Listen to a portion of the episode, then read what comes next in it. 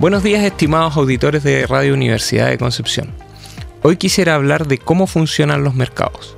En ellos interactúan quienes necesitan un bien o servicio, denominados demandantes, y quienes están dispuestos a entregar lo que los primeros necesitan, es decir, los oferentes. Esto es evidente cuando vamos a comprar el pan o el pedido del mes, pero no tanto cuando hablamos de nuestro trabajo. Y es que, a diferencia de lo que ocurre en la mayor parte de los casos, cuando hablamos de trabajo, hablamos del esfuerzo y dedicación que las personas y familias pueden ofrecer a una empresa o organización. Este esfuerzo y dedicación que contratan las empresas son nuestro aporte no solo a esa empresa, sino que también a la sociedad. Esto implica que aunque estamos acostumbrados a pedir trabajo, lo que hacemos en realidad es ofrecer nuestras capacidades y nuestro esfuerzo para que combinados con las capacidades y esfuerzos de otros puedan satisfacer las necesidades de los demás. Por supuesto que no lo hacemos gratis, pero es una de las principales formas en que participamos de la sociedad. Esto es importante porque la gran mayoría de las familias depende de los ingresos del trabajo, especialmente aquellas que han dejado su tierra natal y se instalan en un nuevo país. Sí, Hablo de los inmigrantes a quienes seguimos viendo con desconfianza aun cuando han demostrado ser un tremendo aporte en los años recientes. A los nuevos aires que le dan a nuestra cultura, al empeño y cariño que suelen mostrar en su trabajo e incluso a las medallas que ellos mismos o sus hijos nos ayudaron a obtener en los recientes Juegos Panamericanos y Parapanamericanos y otros deportes, se suma su aporte económico.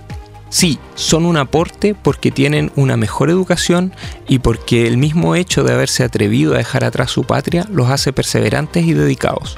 Puede que esto nos incomode, pero la realidad es que desde el punto de vista económico lo que ofrecen es mucho más de lo que podríamos reclamar como costo. Por eso es tremendamente injusto vincularlos a hechos delictuales. Llevamos demasiado tiempo incluyendo la nacionalidad de los involucrados en noticias policiales Estadísticamente sabemos que no hay ninguna correlación entre las comunas que más inmigrantes reciben y las que sufren de mayor delincuencia, ni siquiera considerando que la delincuencia es un fenómeno que traspasa los límites comunales. No es cierto que la inmigración esté relacionada con la delincuencia.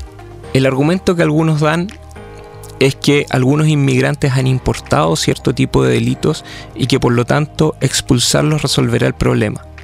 Si bien la primera parte puede ser cierta, la conclusión no lo es. La nacionalidad de los delincuentes no es el problema. Una vez que una idea o tecnología cruza los límites de una sociedad, es imposible erradicarla expulsando a sus portadores.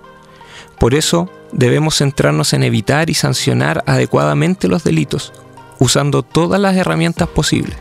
Sin embargo, discutir respecto de la expulsión de extranjeros es una minucia que solo genera odiosidad y solo desvía la atención de cuestiones importantes.